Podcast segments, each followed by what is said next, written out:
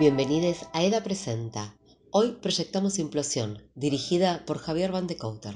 Charlamos con él y gran parte del equipo de post, la montajista Andrea Kleiman, la asistente de montaje Constanza Curia y el director de sonido Germán Surache. Conversamos con ellos acerca del proceso de montaje, del guion de la película y sus tiempos, de la importancia de contar con el rol del asistente y sus funciones, y del interesante mundo del sonido y cómo fue su construcción y creación.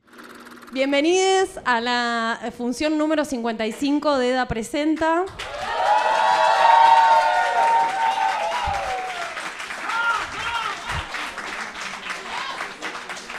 Gracias por venir. En esta ocasión eh, tenemos el placer de presentar Implosión de Javier Van de Couter, que está acá presente.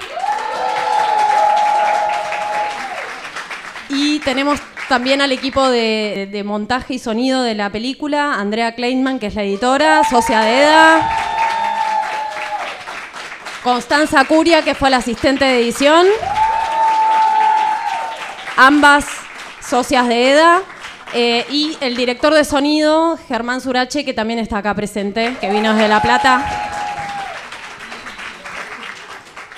Justamente hoy EDA está cumpliendo nueve años desde su fundación. Así que les vamos a pedir que hagamos un brindis general por los nueve años de la asociación.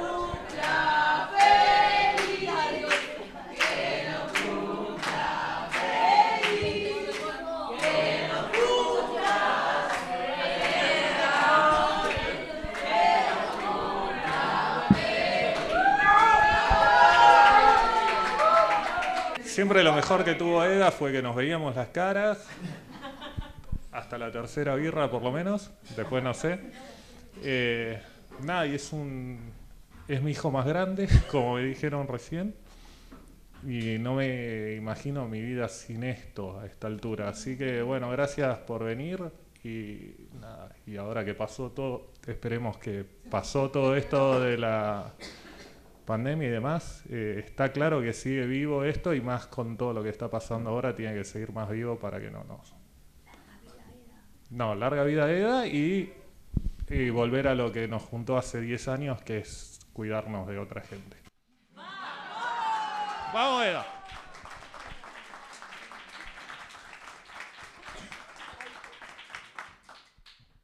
Ay, no sé. Estoy muy emocionada. Hoy ha sido un día de ver muchas fotos, recordar muchas cosas. Siempre digo lo mismo. A mi edad me cambió la vida. Pero no saben para, para lo bien que me cambió la vida. O sea, hoy, hoy puse en mi Instagram que creo que no voy a poder devolverle a Eda todo lo que Eda me ha dado. De verdad. Siento que todavía no he podido retribuir todo lo que Eda me ha dado.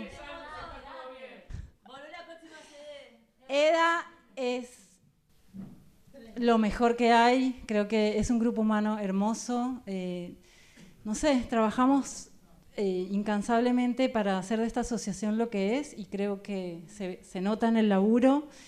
Y no conozco otro lugar, de verdad les digo, yo que he estado como en, reuniones con muchas asociaciones, no, no voy a hablar mal de nadie, pero voy a decir que somos la mejor asociación, sin duda. O sea, soy muy orgullosa de eso, por el trabajo y por, porque laburamos sin egos, sin competencia, estamos, somos pares y lo que queremos es, porque amamos la edición, ¿no es cierto? Y queremos que este trabajo eh, sea valorado como con la importancia que tiene. Así que gracias a todos los que están acá que hacen posible EDA. Larga vida EDA. Y ahora quiero unas palabras de Anabela. ¡Anabela! ¡Anabela! ¡Anabela! Yo estoy muy emocionada. Quiero ver quiénes están a ver el nivel de confianza. Ta, ta, ta, ta, ta, Sí, puedo decir cualquier cosa, que no pasa nada. No, yo estoy re emocionada. Eda, es una de las cosas más importantes de mi vida. Ayer cuando me enteré que, nos, que cumplíamos esta cantidad de años, tuve como un flashback de todo lo que me pasó. Una de esas cosas es Guillermo. Guillermo, me pasó en estos años. Eh, y me acuerdo una reunión en la casa de Mariana Durán, cuando ya estábamos por cerrar esto, en una de las tantas casas, y que Guille me decía, ¿y si, ¿y si somos 20? ¿Y si mañana somos 20? Y yo le dije, bueno, ya estamos acá, vamos, la hacemos igual. Y hoy somos un montón y yo estoy re feliz y me parece hermoso lo que tenemos.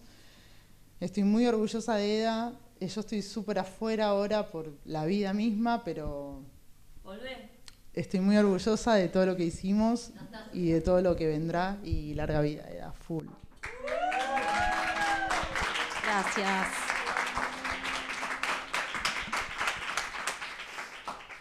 Eh, vamos a seguir, eh, bueno, con nuestro programa. Eh, bueno, vamos a invitar a pasar acá al, escenario a Javier, Andrea, Germán y Co. Por favor, un fuerte aplauso con más energía. Vamos. Gracias.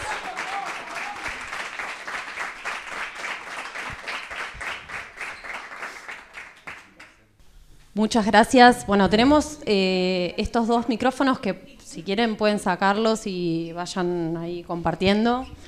Eh, bueno, muchísimas gracias por estar acá y felicitaciones por esta película hermosa que han hecho. Muy bien. Y bueno, eh, estaría buenísimo que, empecemos a hacer un diálogo colectivo porque digo, los cuatro tuvieron mucha, mu- mucha participación. Bueno, ni hablar vos que sos el director de la película, pero bueno, eh, hubo como mucho intercambio, mucho diálogo y fue un laburo colectivo súper interesante que me parece que, que merece que, que lo podamos compartir con el resto. Eh, voy a empezar, Javier, con la pregunta de siempre, Eh, que es, bueno, ¿qué, cómo, fue el origen de, este proyecto? Eh, bueno, hola a todos. Muchas gracias por estar acá viendo la peli. Gracias por la invitación. Eh, bueno, eh, soy oriundo de Carmen de Patagones, entonces ese fue mi primer contacto con, la historia y con el deseo también. eh, y, la necesidad de, bueno, de empezar como a hablar de lo que había ocurrido en, en- un lugar en donde nací, me crié, en donde siguen viviendo muchos amigos, mi familia. Eh, con todo lo que eso significaba. Entonces, bueno, em- eso empezó como, como iba a ser un documental que se iba a llamar Anatomía del Odio, que era más que estaba tenía que ver más con el retrato de un pueblo y lo que significaba ser adolescente en ese pueblo. Y bueno, la idea fue mutando y fue cambiando y, y se convirtió en una ficción. Eh, empezamos a escribir con Anaí Berneri y, y bueno, y así empezó todo. Pero fue como un guion que tuvo muchísimas versiones, porque más que un guion, fueron cinco años de rodaje. de- y bueno, recién veía un poco la película eh, todo lo que trabajamos después. porque de verdad, cinco años con, con además eh, dos no actores, como son Pablo y Rodrigo, eh, además sobrevivientes reales de la, de la tragedia escolar.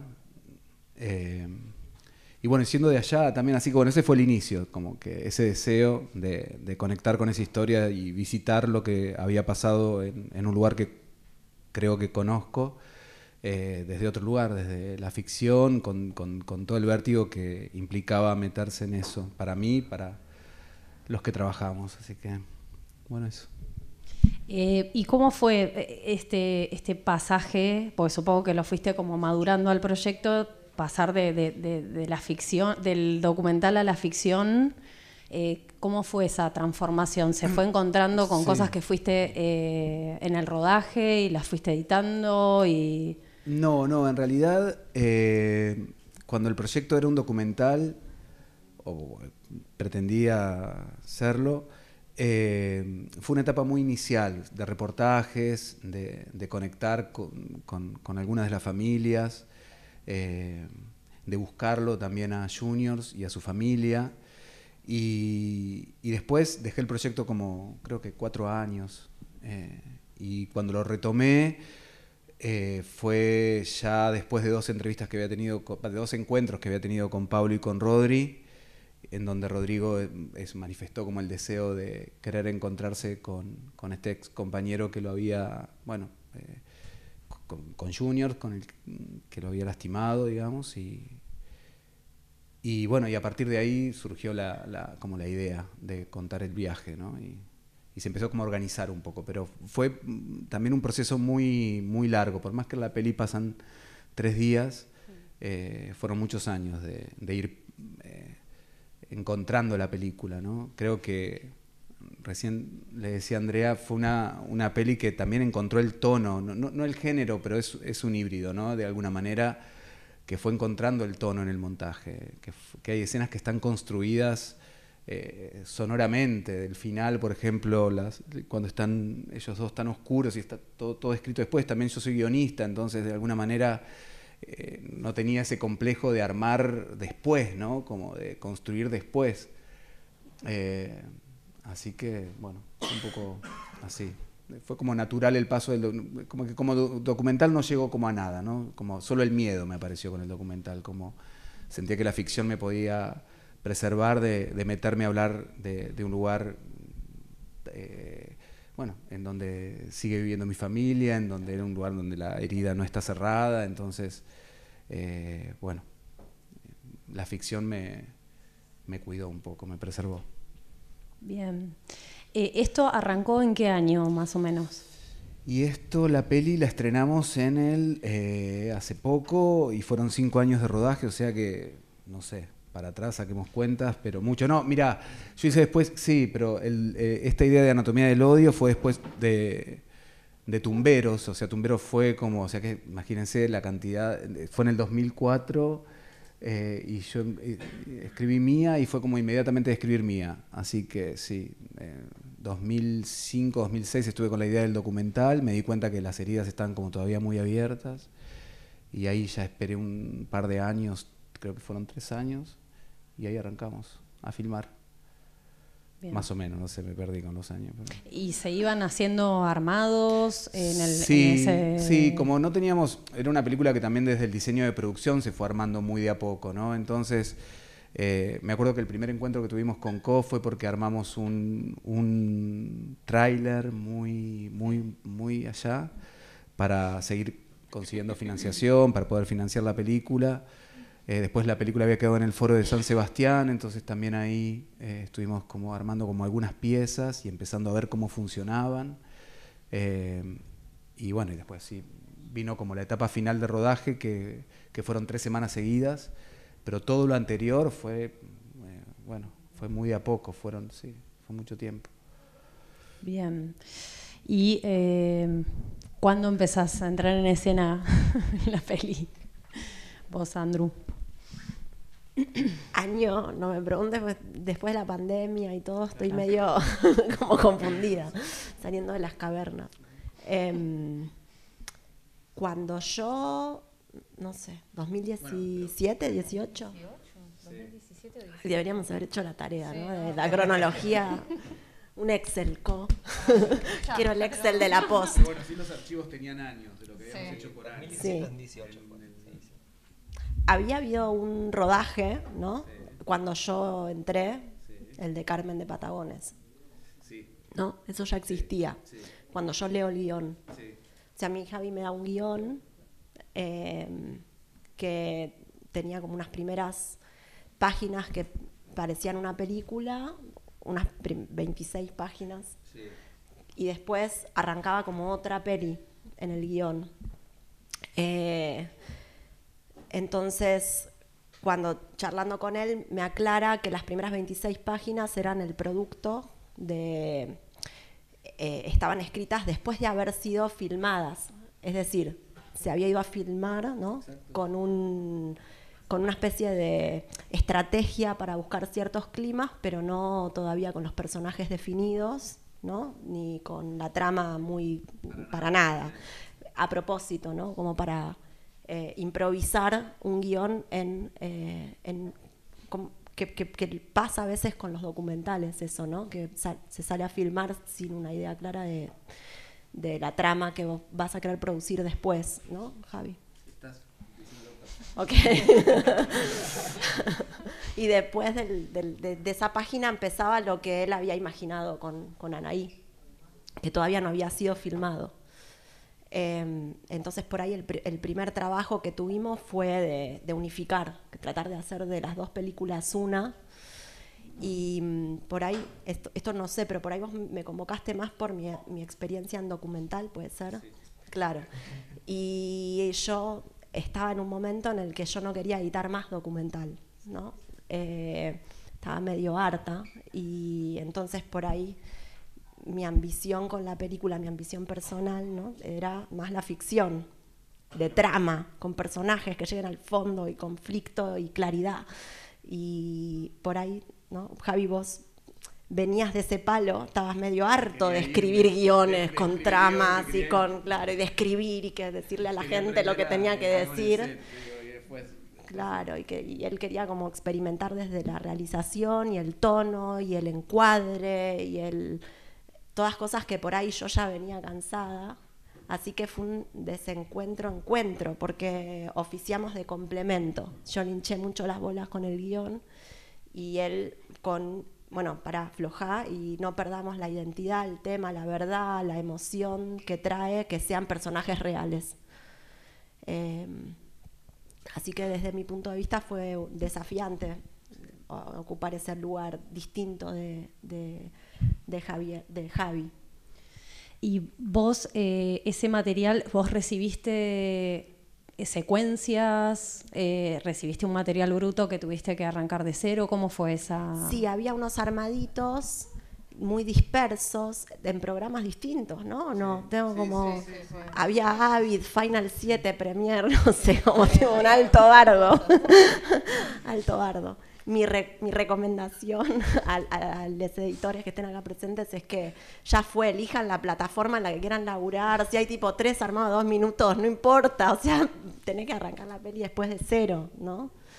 Eh, pero sí había, los vi, eran como trailers o armados eh, de escenas sueltas, ¿no? Claro, porque a Patagones después volvimos. eh, Si quieren, a, a Patagones volvimos a filmar después de que nos encontramos nosotros. o sea, estaba nada más que la escena de la casa, de la cacería y del asado. Pero todo lo de los chicos, que, tam- que tampoco son actores, que son chicos de la escuela y de Patagones, de la primera secuencia, eso lo fuimos a hacer después que empezamos como a ver también hacia dónde iba un poco la, la peli. Fueron como dos etapas distintas. Pero esa ya estaba filmada cuando yo entré. Ah, esa ya Creo. estaba filmada. La Las escuela, siete- sí. Los siete días esos que fuimos. Claro, porque Sí. a Patagones fuimos tantas veces. Sí, sí. Después creo que volvimos, no me acuerdo, bueno. Después. Pero para el último reshoot, no. Sí. No. Porque no. hubo tres finales o cuatro finales filmados. Sí. Ah, Cuatro finales. Sí. Sí, de hecho este último final sí, fue... fue de madrugada. Sí. Sea, pero no, no, no, con las no con el mismo material. O sea, con el mismo material además hubo muchos armados. eh, pero hubo cuatro finales en el guion distintos. Sí. Ah, ya estaban planteados desde No, el- no, no, es que no encontrábamos el Ah, final de la película, básicamente, porque además el final en el guion, en la película cuando el guion había ganado en el Inca, perdón que, que te interrumpí, André, eh, tenía el encuentro de los chicos con él, entonces hubo mucha, también mucha fantasía y hubo mucho trabajo y hubo mucho, mucha emoción puesta ahí, eso estuvo en juego durante muchísimo tiempo. No es que, entonces nos costó Claro, porque la- encontrar. era como que la producción también buscaba juniors Exacto. para que actúe también, Exacto. eventualmente, ¿no? Fue Sí, una situación. sí. Podía llegar Sí, a ser una posibilidad. Sí, sí, sí. De hecho, estuvo la posibilidad. Después eligió que no, pero sí. Eh, por eso, fue un proceso emocional también muy Claro. particular que compartimos mucho ahí. Y, y casi te diría que cuando se decidió ese final fue en la isla, porque fue como también un final que me dejara a mí tranquilo también como persona, más allá de como director. Entonces Andrea me bancó bastante en toda esa búsqueda. Sí. Claro, Sí, sí. eso, eso está bueno porque cuando trabajas con no actores tenés el dilema a veces de que por ahí algunas cosas pueden ser buenas para tu peli, pero malas para las personas reales que se están exponiendo en la película. Entonces estuvo bueno trabajar con Javi, que a pesar de que una peli era súper importante para él, eh, nunca eh, puso en duda o sacrificó o le faltó el respeto a, a los personajes reales y, y, a lo que los personajes reales querían hacer con la película. Y entonces, bueno, esos eran los límites. Siempre cuidar que ellos estuviesen contentos con la película, ¿no? Eso está bueno, porque a veces la ambición de algunos directores, bueno, por ahí te llevan lejos, lejos, pero, pero es una cagada, ¿no? Porque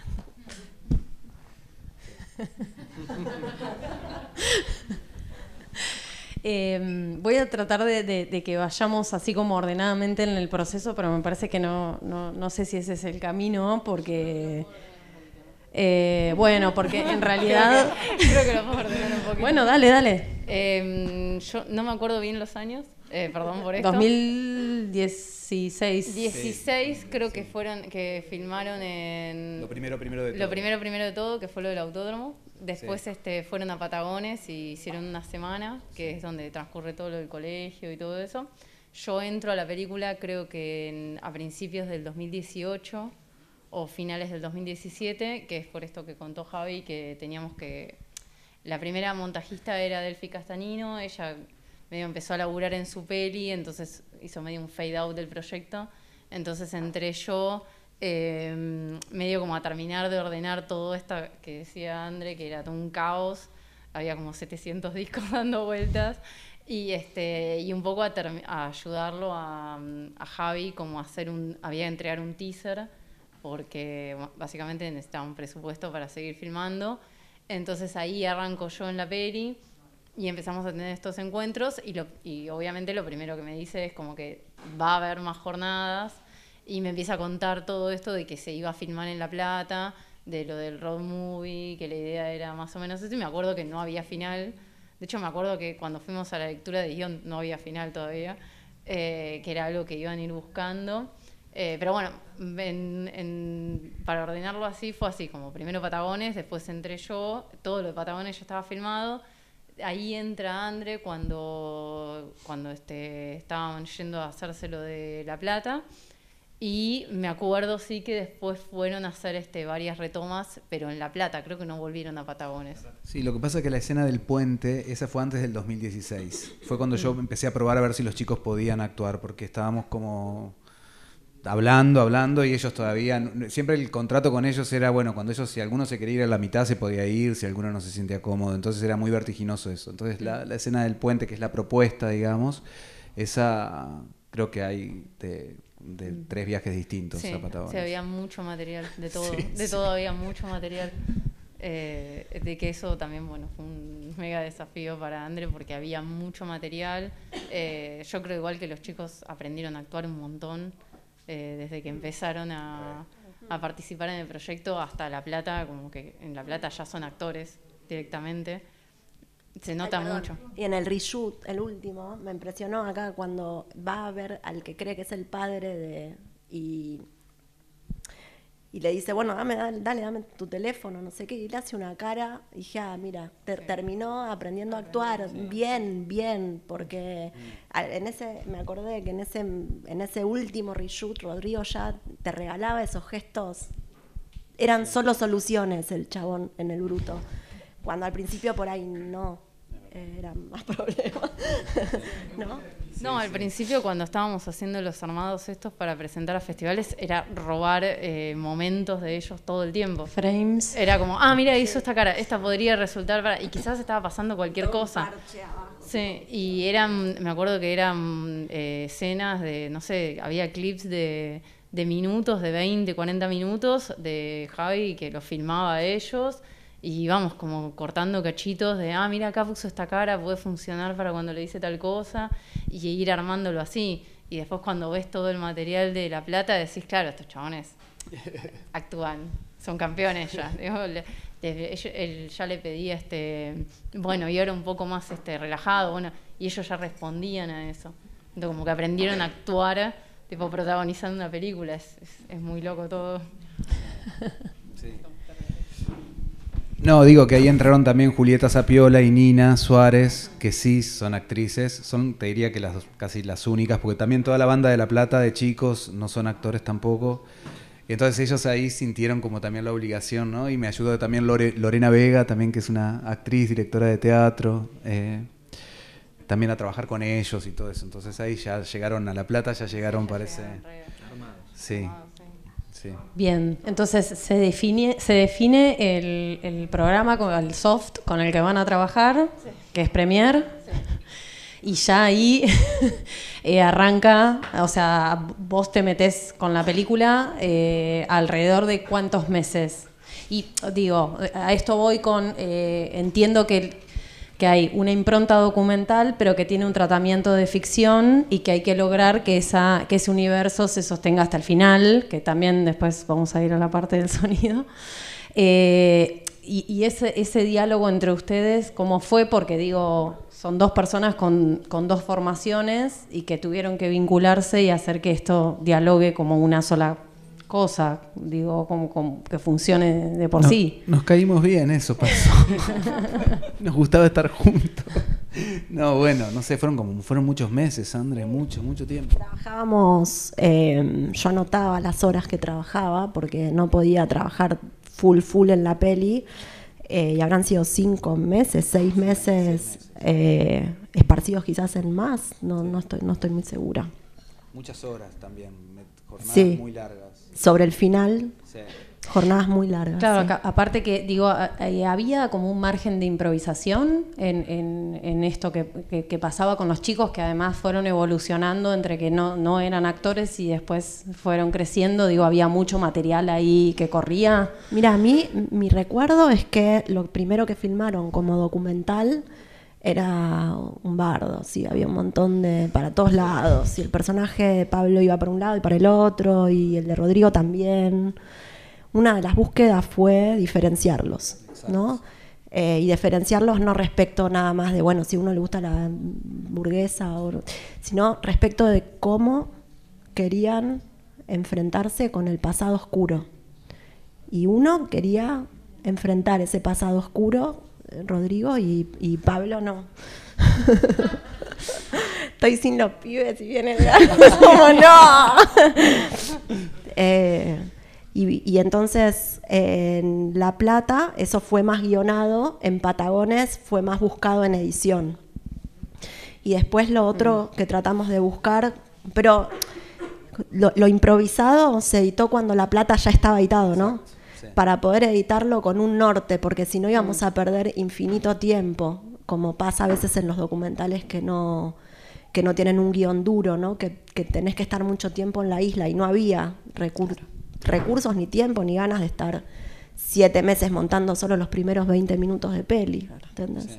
Entonces montamos lo que estaba guionado y en función de eso atacamos ese material más bardo, Eh, buscando que Rodrigo fuese una persona más permeable, fuese una persona más compatible con las nuevas adolescencias y que Pablo se haya quedado en la época del pogo, no sé cómo explicarte, y más cerrado, ¿no? Como no, varón, mujer, eh, juniors acá, yo acá, pasado enterrado, yo acá, con los límites más precisos. Y, después, bueno, esta chica Julieta y todo lo empuja a, a cruzar las fronteras y, bueno, lo- las cruza medio mal al final de la película, pero las cruza. Bien. Eh, Germán, vamos con vos ahora. Hola. Hola. Eh, Perdón por ser sonidista entre tantos editores, no me tiren con nada, perdón. Ah, bueno, pero estás en la No, no, estoy bien, estoy bien, estoy bien, estoy bien. Me siento cómodo, estoy bien. Eh, bueno, gracias por venir desde La Plata. Por nada, un y, placer. Eh, bueno, hay algo también interesante acá que ustedes se conocen hace muchos años y vos también sos de Carmen de Yo Patagones. soy de, de Patagones, de hecho con Javier hicimos el primario y el, y el secundario juntos. Este, y bueno, y además, ayer yo te lo, te lo contaba, de- mi, mi- mi vida en, el- en los audiovisuales un poco empieza ligada a, a- a las experiencias de Javier, porque cuando éramos muy chicos y estábamos en el colegio, calculo yo, aburridos, no sé por qué, este, Javi tuvo la maravillosa idea de fundar un- una especie de grupo de teatro este, en donde había que musicalizar y ponerle sonidos a algunas cosas que pasaban y bueno, voy yo. Estamos hablando de los 14 años. Sí, no, muy, 15. muy chicos. Eh, Había pelo acá, así que bueno. este, de hecho, me, me decían melena de joven y ahora pasé a ser pelado. Bueno, siempre hago el mismo chiste, pero bueno, era real. este, y y bueno, y ahí empecé con él a, hacer un montón de cosas y bueno, después la vida, ¿no? Este, él vino a vivir a Buenos Aires, yo tuve un paso por Bahía Blanca, estudié ingeniería electrónica, no sé qué estaba haciendo ahí, estaba un poco loco. Este, y terminé en La Plata, este, estudiando, terminando mi carrera ahí, este, y empezando a trabajar y, también, bueno, vinculándome al, cine, a los audiovisuales.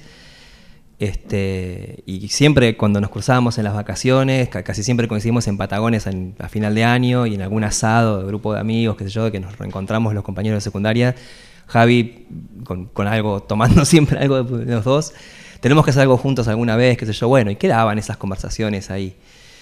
Eh, y un día me llama por teléfono y me dice, mira, hay una película que me gustaría que participes, y me cuenta un poco el proyecto y yo digo, me asusté porque tenía que ver con mi lugar, con, con bueno, con, con, un montón de vivencias que están un poco ahí en la, en la película, tenía que ver con mi historia con Javier también. Este, y además yo vengo de, como de, de, mucho cine de género, entonces como digo, una película de una masacre me llama justo a mí que, me, hago películas de gente que corre a gente con hachas, digo, no, digo, no sé si va a estar bien esto, qué sonido voy a hacer acá. Entonces, bueno, eh, me medio como que al principio no, no, entusiasmado, por supuesto, y además había, yo había dejado de hacer directo hace muchos años, entonces estaba plenamente vinculado a la postproducción, eh, y no Javi me quería que como que yo participe del directo. También comprendo, creo yo, desde ahora para acercarme un poco también a, lo, que se ve que es el proyecto, algo muy este, de todas personas muy cercanas, ¿no? como para, para ponerme a tono con eso. Y es así que en la primera etapa, no en la primera primera de todas, que es la que hoy Coti decía del autódromo, sino en la segunda etapa, que es cuando ya los vemos a ellos en el campo y cosas que no quedaron en la peli, que ahí yo hice el directo. Después ya la segunda etapa la hizo Julieta, que está ahí, Juli, Juli Morales, que hizo el sonido directo. Eh, y, bueno, ya em, empezamos, sí, empezamos a tener algunos idas y vueltas después con, con Javi, con, con Andrea, este, al respecto de, bueno, cuando ya empezó el trabajo fuerte de postproducción. Bien, ¿y vos ibas eh, viendo armados también, haciendo propuestas? En un, en, un principio, cuando, cuando empezaron a aparecer los primeros armados de montaje, que Coti hoy nos acordábamos, llegaban unos AAF que se llamaban AAF Bardo, ¿no? Entonces, los AAF Bardo había que, como, bueno, ordenarlos, este, y a, veces, bueno, en el mundo Premiere todo, todo puede pasar, ¿no? Entonces, bueno, Premiere Pro Tools es como una especie de pelea de, tremenda. Entonces, bueno, la solución que encontramos nosotros era pedirle además de los, de los AF, a veces ayuda de EDLs que venían y pasábamos por Ediload, que es un software que nos ayudaba a ordenar un poco eso y bueno, en esa amalgama lográbamos abrir algo que a nosotros nos servía, recuperar la metadata del directo, ¿no? Todo eso era, bueno, un chino que había que hacer primero antes de poder tomar alguna decisión de sonido, ¿no? Tener algo que nos permita entender qué había. Eh, y eso nos llevó un tiempo, encontrar como una lógica. ¿no? Eso ahí con ella habíamos hablado bueno, un montón de veces. Y después venían realmente unos armados de Andrea muy, muy solidarios de sonido.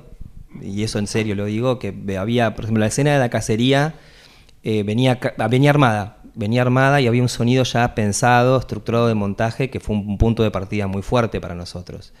Más allá de que después el material que está puesto en la peli no es el que vino de montaje, pero sí había una idea y concreta para qué lado ir.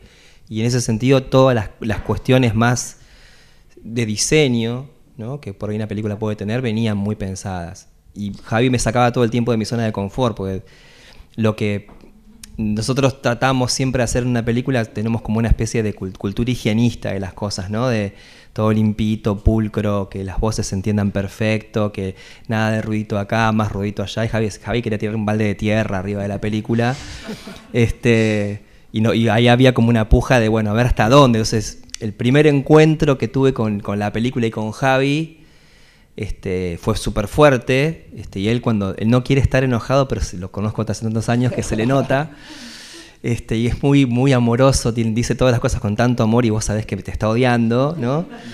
Entonces, este, me decía, no, bueno, porque vos tenés como una manera de trabajar que limpias todo, pero yo quiero algo más sucio y qué sé yo. Entonces, encontrar un equilibrio fue difícil. Porque era, había que, aparte yo vivo, porque había que construir esa eso sucio, no es que estaba. Claro. Había que armarlo.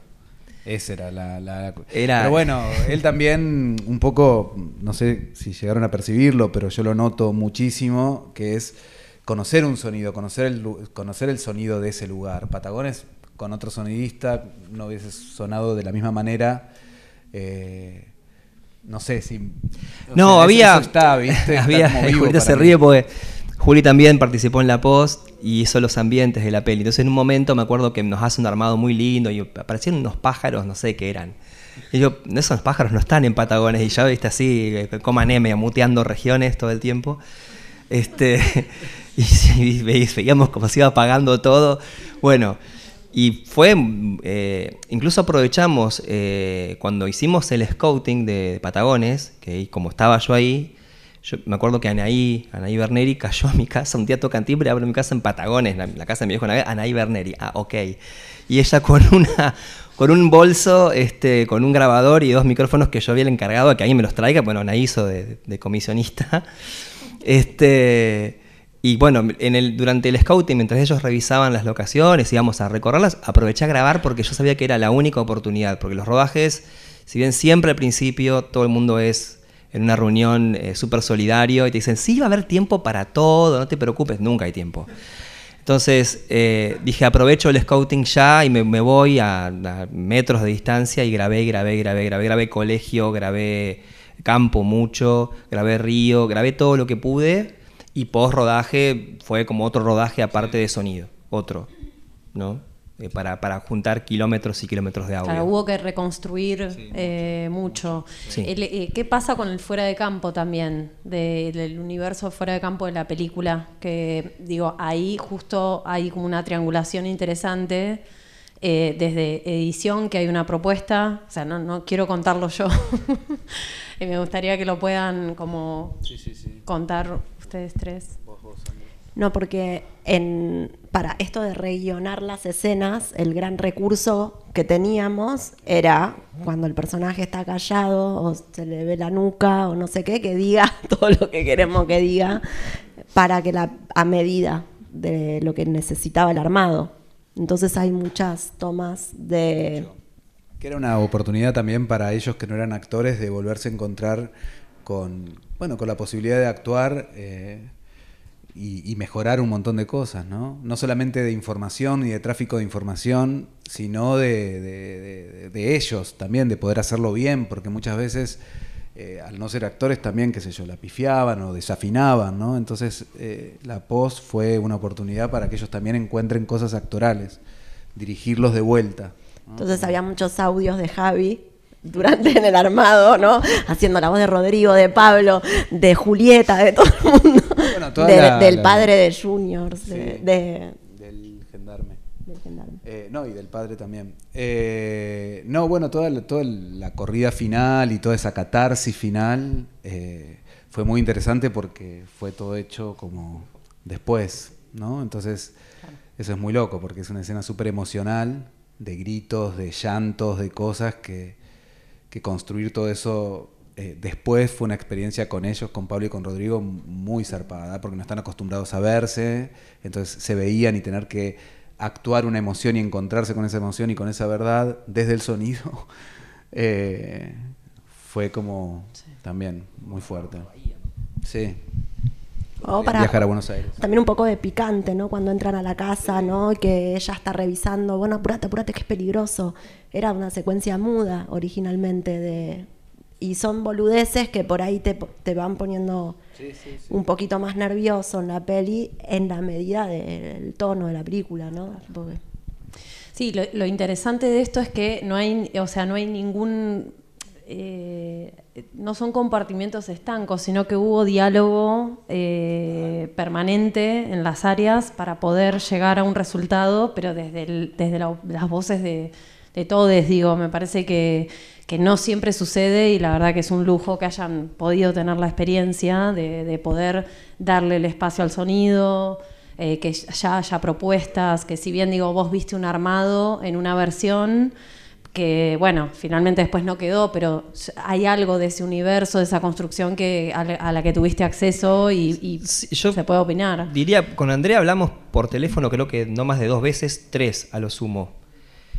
Pero Javi era muy buen interlocutor de, de, de, de ambas partes, porque él trabajó mucho tiempo presencialmente con Andrea, lo mismo después iba a La Plata y, hablaba conmigo, entonces todo ese ejercicio de, trabajo que habían tenido con ella se traducía a, lo que, a las indicaciones que yo tenía que de alguna manera acoplarme al tono de la película. Entender eso fue muy difícil para mí también, digo, no fue...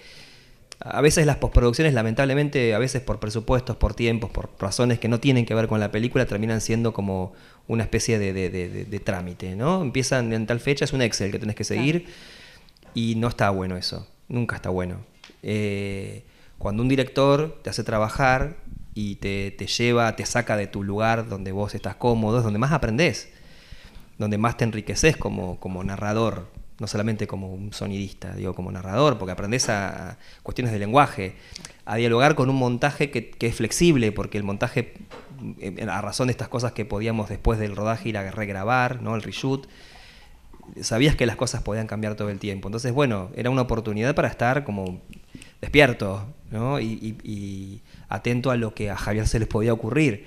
Este, lo que sí él tenía en claro era algo, como un horizonte. Eso siempre estuvo claro, dónde quería ir con la película en, términos estéticos. ¿no? A mí me decía esto, cada, cada corrección era, era, era pertinente, ¿no? Era un día venía y me decía una cosa y después venía otro día y me decía otra. Entonces uno estaba como, bueno, hice este armado y en realidad estoy deshaciendo lo que ya me dijeron que, tenía que haber corregido, ¿no? O que estaba corregido. Este, no, eh, no, no, no, para nada, no, al contrario.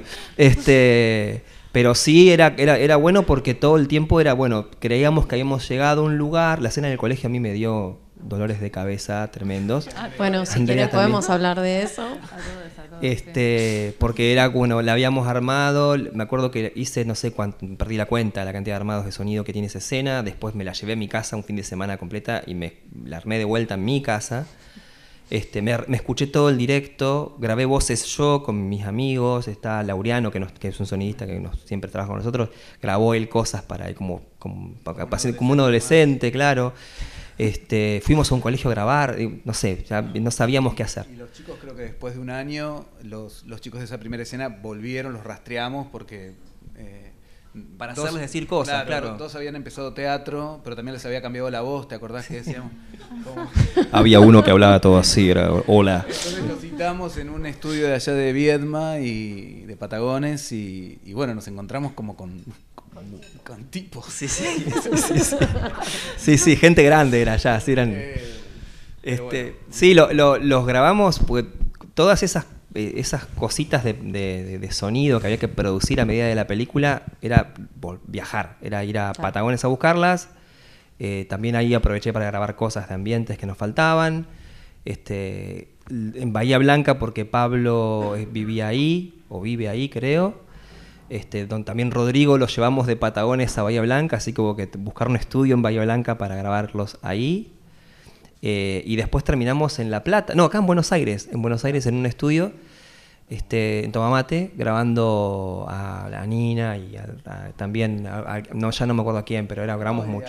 Al chino en la escena de, la cacería. Claro. Sí, hicimos, hicimos, hicimos un viaje. Em, y la escena, la escena... Lucre, perdón, hay una persona que participó también del montaje que es Vale Raciopi. Sí, es verdad. Porque yo tuve que dar a luz, entonces em, me reemplazó. sí. Y una cosa que, me, gustaba, me gustaría decir es que a las mujeres, por lo menos en ese momento, era muy difícil poder editar ficción.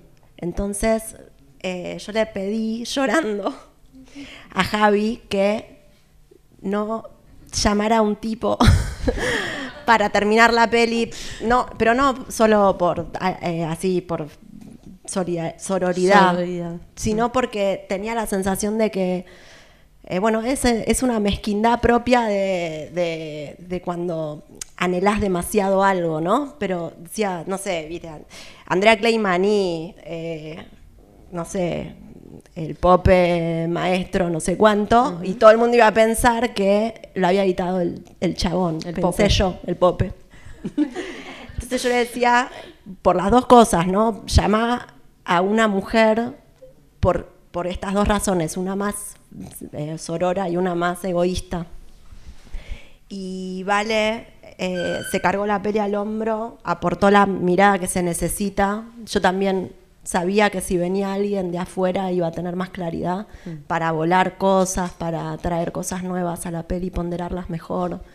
Eh, pues yo ya estaba quemada y ella aceptó el laburo, está lejos en los créditos, aceptó eso, eh, la producción me había visto a mí tan eh, an- como preocupada por eso, que me cuidaron de esa manera. Hoy por ahí no me habría puesto tan, tan demandante. Estaba así, estaba pariendo, literal. O sea, teníamos visionado el sábado y yo tenía fecha de parto y trabajé hasta el viernes a las 2 de la mañana y él le da vergüenza venir a casa y qué sé yo. No me podía levantar de la silla. Pero no, lo de Vale es impecable. Yo descubrí una amiga, eh, nada, y no, no puede estar acá, pero. Sí, sí, la, la convocamos, pero no, no, no pudo venir. Voy a abrir las preguntas al público si tienen ganas de, de consultarles algo a las chiques. ¿Hay alguien que tenga ganas de, de consultar? Ay, no veo. JP. ¿Me pueden contar un poco sobre la escena en la que ellos eh, relatan el, el incidente? Se nota que ahí hubo como un laburo artesanal, especial, Sí, no sé, eso me parece a mí. Se nota como que la película frena y además por, las, por lo que implica eh, lo que cuentan, imagino que debe haber algo ahí atrás, si pueden contar un poco de eso. ¿Cómo fue el montaje? Sí, sí, sí. Sí, en realidad es una única toma como de 25 minutos, ¿no? Un poquito menos, no sé, pero 20, 20. Yo pensaba que eran 15, pero la otra vez, eh, no sé con quién recordaba que era... Y era una sola toma de, ellos dos todo el tiempo, o sea que está reencuadrada eh, y, editadísima también. Eh, incluso también después en la post de sonido hicimos cosas para esa escena porque ya estábamos embaladísimos en cómo tenía que eh, funcionar esa escena en la película. Le decíamos la escena catarsis, como viste que todos tienen y fue muy complejo. Fue, una escena muy, muy difícil de, editar. Por ahí, eh, para- por lo menos para mí, fue una aventura entrar porque mm, en un momento pensé en dejarla toda y que pase lo. Porque también de guion lo que sucedió fue que estaba escrita hasta un momento, la, esce- la escena estaba toda escrita en el guion, pero eh, el día de rodaje ellos llegaban a un punto y ya en un trabajo de mesa habíamos dicho que era una escena donde nos podíamos habilitar también como irnos, ¿no? Irnos a que ellos vayan y que cuenten y que se encuentren con esas imágenes ellos y ver, pero como siempre que está el guion también es, es, es un plan B a veces, decir, bueno, si esto no funciona como lo estamos pensando. eh, y entonces ellos decían el texto que estaba escrito, que era muy raro, porque justo en esa escena, viste, era como que por ahí con Anaí nos, nos habíamos apropiado también de un imaginario que, que el de ellos iba a ser siempre mucho más potente. Eh, y, viste que decían hasta un momento y no podían seguir, ¿no? Entonces dijimos, bueno, vamos a... Entonces ellos empiezan diciendo lo que está escrito y se van, ¿no? Y, y bueno, ahí estaba Fede Lastra, la fotografía que también hacía la cámara, y bueno, y fue un, fue un momento súper fuerte para todos eh, ese día. Y pasar también por eso tantas veces, Andrea, tantas veces pasar por esa escena, fue agotador, fue emocionalmente devastador, ¿viste? Porque era escuchar todo el tiempo, eh, bueno, ¿no? Un- y, eso que dije hoy, ¿no? Como ir de la mano con ellos a, ese lugar. Ese día había sido una jornada aparte especial, eh, porque se venía esa escena y ellos también tenían como un, prejuicio de ellos con esa escena y con ese momento. Entonces, bueno, eh, cuando la ve editada y cómo funciona, para el, el espectador no lo puedo creer, porque además nos costó mucho encontrarle un lugar eh, dentro de la estructura, por más que había algo sugerido desde el guion, después fuimos y vinimos, en un momento la sacamos la escena. Eh, y ahora agradezco que la, que la dejamos porque emocionalmente es una escena fundamental para mí de la película. Súper Eh, potente.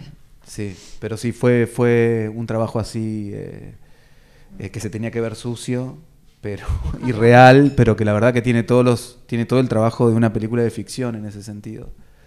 Eh, ¿no? Respetando obviamente la esencia, pero, Mm. pero sí, metimos mucha mano ahí. Eh, bueno, Claro, había como, como una búsqueda de trabajar el acting de ellos en toda la película. Entonces cuando llegamos a esa escena, eh, cuando nos parecía que estaban actuando su tristeza, eh, lo queríamos cortar. Y bueno, afilamos mucho esa tijera, una versión que no, no los dejábamos decir nada prácticamente, porque todo nos parecía actuado, medio gareteado. Este, y por suerte, nada, no, no salen las películas de la isla, ¿no? Uno la muestra y todo a gente que te va diciendo, no, no, esto, esto es de verdad, esto está, están diciendo algo que es de verdad, no están actuando, es real. Y, Es una actuación además, es una actuación de, para los chicos piensen que pasaron 15 años, entonces es un relato que ellos ya han contado a un periodista o en una entrevista o en la casa o, con cualquier persona que se los encuentre cuando dicen que son de Patagones y les preguntan, entonces ellos lo- cuando digo actuado tenía que ver que su propio relato repetido tantas veces también funciona de una manera, entonces la emoción muchas veces ahí se tramita de otra forma. Eh, y bueno, la, emoción estaba, eso sí estaba, ¿no? Estaba súper presente, pero bueno, eh, también hay una idea de, de- de- de las personas que no conocen el arte de la actuación, ¿no? Que es muy complejo, que a veces parece algo que, bueno, que cualquiera puede actuar, pero no, no es tan sencillo. Eh, hay una idea de lo que es la emoción y de cómo se actúa la emoción. Entonces eh, estábamos ahí, eso, puliendo y limpiando eso para justamente ayudarlos a que es a, a esa verdad, ¿no? Claro, por ejemplo, no sé, un gesto que uno eh, lo tiene muy asociado a estar triste, ¿no? Eh, Entonces ya, pum, uy, ahí me la baja o, o me la seca, como dicen las chicas ahora. Bueno, eso, eso no, ese gesto no, porque cuando entraban... en- y así nos volvimos muy neuróticos, me parece, con esa escena. Está buenísimo, se nota que se, se, se animaron a meterse en el barro, Sí. estaba todo para, para casar, era muy difícil. Pers- Personas reales, no actores, contando su propia historia, y hubiese sido lo más fácil zafar de ahí, y se metieron, y para mí quedó buenísimo eso. Sí, la, Muy la- jugado. la emoción siempre es difícil. No, digo, la emoción siempre es difícil porque está siempre en un borde, ¿viste? Más Sí, con una sentir que es real, digo, que es o- hay un límite muy chiquito ahí entre que queda una cosa. Son ellos, o sea. Por sí, eso. sí, sí, pero digo en general, ¿viste? Trabajar con la emoción y, y es, es complejo. Eh, con, para, con, los actores profesionales también es como... Entonces, eh, bueno, la exigencia de que ellos, por más que no hay un cartel que dicen que ellos hacen de ellos, digo, muchas personas no sean tan, que son los chicos del principio del documental, son ellos de la primera parte, que también fue ese, ese prólogo, fue algo que apareció después, eh, que dudamos mucho, ¿no? La película iba a empezar con, con la cacería o iba a empezar en, eh, y después, bueno, nos encontramos con todo ese material de archivo que estuvimos eh, dándole también mucha vuelta porque no estábamos seguros que teníamos que, que la película tenía que tener ese prólogo, que había que avisarle al espectador que ellos eran ellos. Eh, estaba el guiño al final de Pablo Saldías como Pablo, Rodrigo Torres como Rodrigo, pero si no casabas eso, digamos, podías también pensar que... Después, bueno, cuando empezás a comunicar la película, es lo primero que terminas diciendo, pero en ese momento teníamos la fantasía de... Bueno, sí, todo eso fue complejo también. Pero bueno, los chicos también te- a- eh, tenían un trabajo con ellos mismos, digamos, no, no sé si quizá con otros dos chicos hubiese pasado lo mismo. Pablo y Rodrigo tenían como, capaz que no lo sabían, pero tenían la necesidad también de... de- y hoy les- le contaba justo a Mariana que, que hicieron procesos también muy distintos, ¿no? Como, bueno, esto no tiene que ver tanto con la postproducción, pero digo, había algo de, como fue una película que tardó tanto tiempo en filmarse, eh, iban y venían con eso, ¿no? Como que iban y venían y entraban y salían, les daban ganas de actuar y a veces no, eh, porque bueno, no- tienen otras vidas y hacen otras cosas y, y nosotros siempre remanija queriendo. Pero bueno, Bien. Eh, ¿Alguien quería preguntar allá atrás o no? No, bueno, quería saber cómo se habló tanto como un poco del proceso que fue desde el inicio hasta, hasta el final de la película. Em, justamente del cuánto del guion o, del último, o por ahí anteúltimo guion llegó al primer armado y un poco el proceso de, no sé, quitar, sumar, cómo, un poco cómo fue, un poco hablaron, pero cómo fue el proceso o, decir, acá falta algo así, una escena así, un poco por ahí cuánto, cuánto duró el primer armado, em, cómo fue un poco evolucionando un poco la película con, con eso. Bueno, un poco lo que contaba Andrea al principio, eh, como eran improvisaciones, se, tiraban como temas, ¿no? Hay muchas escenas que no están, muchas secuencias que no están. Yo no sé si estaba tan aferrado, algunas seguramente sí, pero como me, eh, la de la iglesia o había muchas, entonces, pero estuvo bien esa propuesta de Andrea, ¿no? De empezar a editar a partir de La Plata, en donde ya había un guion más sólido, entonces todo el comienzo de la película eh, lo encontramos como después, hicimos como al revés. Eh, y no, y trabajamos mucho en el papel también, mucha estructura, mucho de, pensar y de sacar flechas y decir esto funciona, esto no, porque trabajamos así, si bien estábamos eh, sobre el montaje y sobre esa línea, eso, digamos, yo soy esencialmente guionista, entonces quizá eso también me, me, podía dar cuenta estructuralmente cuando algo no estaba funcionando y cuando no lo teníamos y había que construirlo y hay cosas que incluso no las pudimos construir.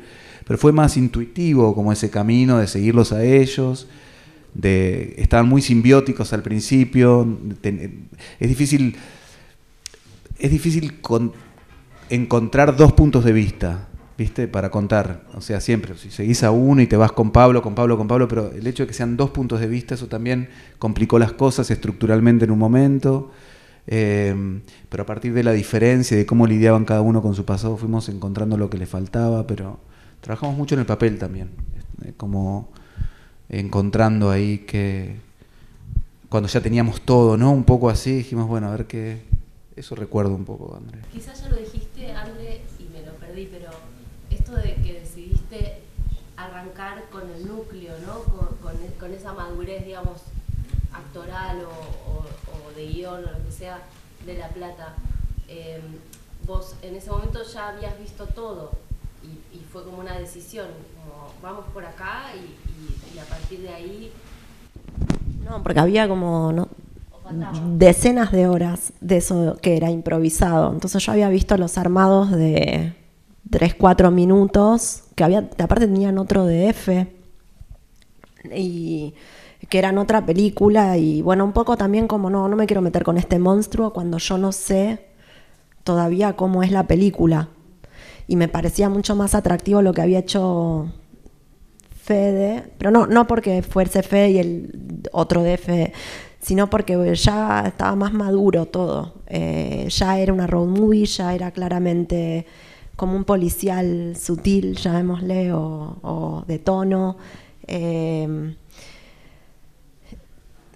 y también eh, yo, yo, había leído algún, alguna versión de guion y y habíamos como hablado con mi novio y su socio sobre la película, la teníamos muy discutida y lo habíamos compartido con Javi, entonces era una cosa como que yo entendía lo que habían grabado después y lo que no entendían no lo quise tocar mucho eh, y traté como de...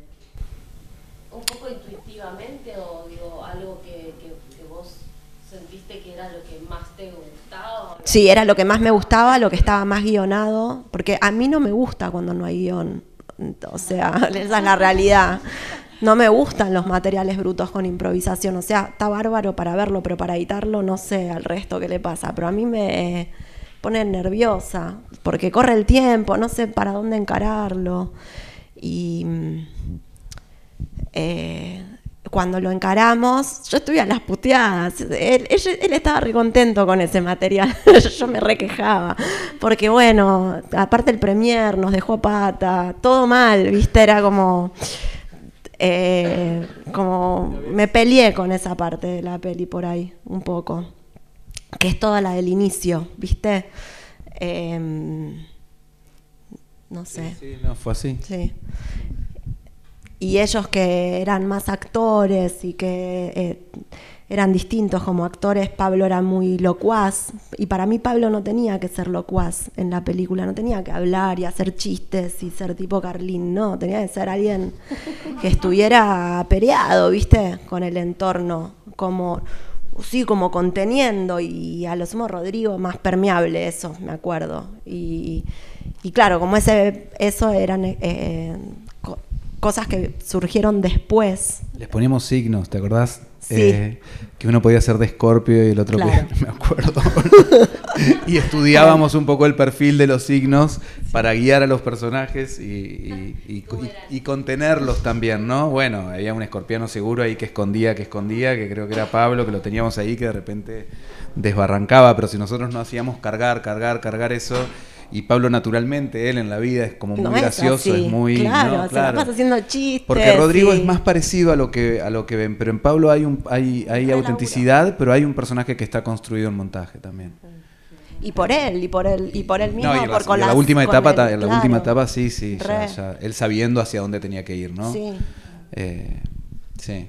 Y se animó porque se peleaba mucho con eso, porque obviamente decía yo no soy así, yo nunca diría esto, yo eh, y algunas cosas sí, y algunas cosas no, y bueno, fue todo una Me acordé que me pedías que te ponga. A André le molestaba tanto la improvisación que me pedía que le ponga markers en los clips de 20 minutos donde realmente estaba la escena. Como, tipo, claro, como que de golpe había un clip que duraba 5 minutos y ella me decía: poneme un marker donde arranca el diálogo y donde termina. Así yo no me, no me fumo los 25 minutos de diálogo. Claro, porque había algo que era que, que Javi no cortaba porque de vuelta robábamos mucho de, de la improvisación. Y ella me decía, vos poneme un marker donde inicia la escena, donde termina, porque a mí me pone muy nerviosa. Que te- y me recuerdo de estar tipo marcándote. Igual después no zafás, después te tenés que igual te morfarlo 25 minutos. mi memoria. pero había algo allá atrás en donde no hablan. Eh, pero no, sí, es cierto, había dos películas. eh, había dos películas. No sé si había alguna, creo que no había ninguna, pero había dos estilos, dos formas. Al principio trabajé con Luis Sens, que pensamos que iban a hacer más estos retratos de un pueblo, entonces no moverse con la cámara, querer que todo sea montaje interno. Eso terminó no, digamos, funcionando para algunas cosas más eh, pictóricas, si se dice, y, y, y al pueblo, entonces lo pudimos como meter en esa estética. Y bueno, y, Fede empezó como a viajar con ellos, ¿no? A estar cerquita de ellos, a, a estar como invitado a la fiesta, estar invitado a ese vínculo con la cámara, entonces... Sí, aparte está eh, súper próxima, digo, está exacto. encima, encima de los personajes está la cámara. Era, era un poco esa, la, no, no, no- no es que uno fue ni, ni- ni mejor ni peor, simplemente que habían caminos y que, que los encaramos distintos. Con, con Luis hablamos de unas cosas, al principio pensamos que íbamos a ir para un lugar y en el medio pasa un año y medio por ahí, entonces, eh, bueno, y la mirada de Fede también, que es bárbara. ¿Alguien más quiere decir algo? Que- a ver. Dale, Johnny. Curiosidad nomás, pero me interesa lo de los cuatro finales que habían antes. Bueno, nada, por ahí el- el- en- entre el que vieron, el que, después había otro de montaje que era que simplemente eh, ellos eh, se encontraban con, eh, llegaban a, es- a esta casa en donde se habían metido inicialmente y había una mujer que les daba como parte de la información de dónde estaba el paradero final, eh, porque era una escena muy linda, la verdad, que no funciona, algo, algo seguro no funcionaba, pero eh, y ellos se enfrentan, pero era bien de ficción, digamos, ¿no? Esa, y después es- el, otro final era el encuentro con, con Juniors, eh, que era así. Eh, llegaban, a esa casa no estaba esta mujer, Pablo no se quería encontrar, un poco también lo que sucedía en la realidad. Y toda la película, como conté, empezó un poco el disparador fue que Rodrigo dijo que se quería encontrar con él. Entonces, eh, la escena era que Rodrigo sí tocaba la puerta y, estaban comiendo, justo lo sorprendían en el horario de la cena. eh, y le decía, espérame acá, la mamá, y, y- Rodrigo se sentaba y, y Junior bajaba de su habitación y se sentaba frente a él. Y, se miraban un rato, la mamá le ofrecía si no quería comer con ellos, una cosa así, se ponía contenta de ver que estaba bien Rodrigo. Eh, Ah, sabía quién era. Sí, sí, y le decía una frase que era algo así como, eh, ¿ya estás bien? Y ahí terminaba la película. Como bueno, en realidad nos íbamos con Pablo, que estaba con las dos chicas, eh, con Emma y con Pato en la camioneta, eh, y, y- con el arma. Eh, como, entonces, eh, bueno, también en esa búsqueda, sí, era, era súper emocionante la escena, era re emocionante. Sobre todo el lugar que le habíamos encontrado con Anaí también, a, la- a- esa madre, a quien también habíamos, porque fueron dos viajes, ¿no? Uno el de la película y otro el que hicimos tomando contacto con todo, durante tanto tiempo con, con, con las, familias. Eh, y bueno, y la madre también fue como un personaje muy importante, ¿no? Con tan- tanto material de YouTube, todo lo que yo pensé que nosotros tenemos como ese secreto a voces de los pueblos también, ¿no? Que parte también de eso, che, estuvo acá, lo vieron, ¿no? Él se fue a los 15 años y nunca más volvió y a los chicos también se les convirtió en un fantasma, entonces era como encontrarse, el, el- el final era el encuentro con, con el fantasma, digamos, que también había crecido como ellos, que también había quizá tenido un hijo, que quizá... Ese es el tercero. Y el cuarto, no me acuerdo cuál era. Em, ah, uno que filmamos, sí, que era muy parecido al final, a este, pero era de noche y en realidad en vez de bajarse en la mitad de la ruta y ponerlo todo en palabras, que también fue una gran discusión, si es ese, iban en la, en la camioneta eh, y el, el papelito que les había dado esta mujer eh, lo tiraba. Eh, y lo que sucedía era que la película tenía tanta camioneta que el final no crecía, no terminaba como de despegar. Sentíamos que necesitábamos un punto final porque, no, porque igual ya iba a ser un final abierto por, por- por todo lo que hablaba la peli también. Así que creo que están los cuatro por ahí. Y otros que debemos haber imaginado y que no nos acordamos.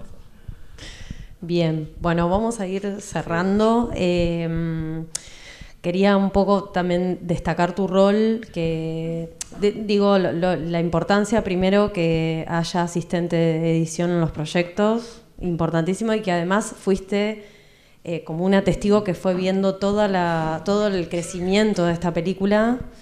Eh, y además con todos los desafíos técnicos, me parece que surgieron en un inicio hasta que se definieron. No sé si vos querés contar algo al respecto, que me parece interesante que cuentes Bueno, tu eh, experiencia. no, yo, bueno, como dije antes, arranqué en la peli, bueno, primero porque Lau es como una de mis mejores amigas y al, al toque Laura que me- Uberman, la Uberman es una de mis mejores amigas y este y ella me había contado que estaban este que habían ido a filmar a, a Patagones esta peli y a mí me, me recebaba la historia, me acuerdo mucho de cuando pasó lo de yo tengo la misma edad que los chicos.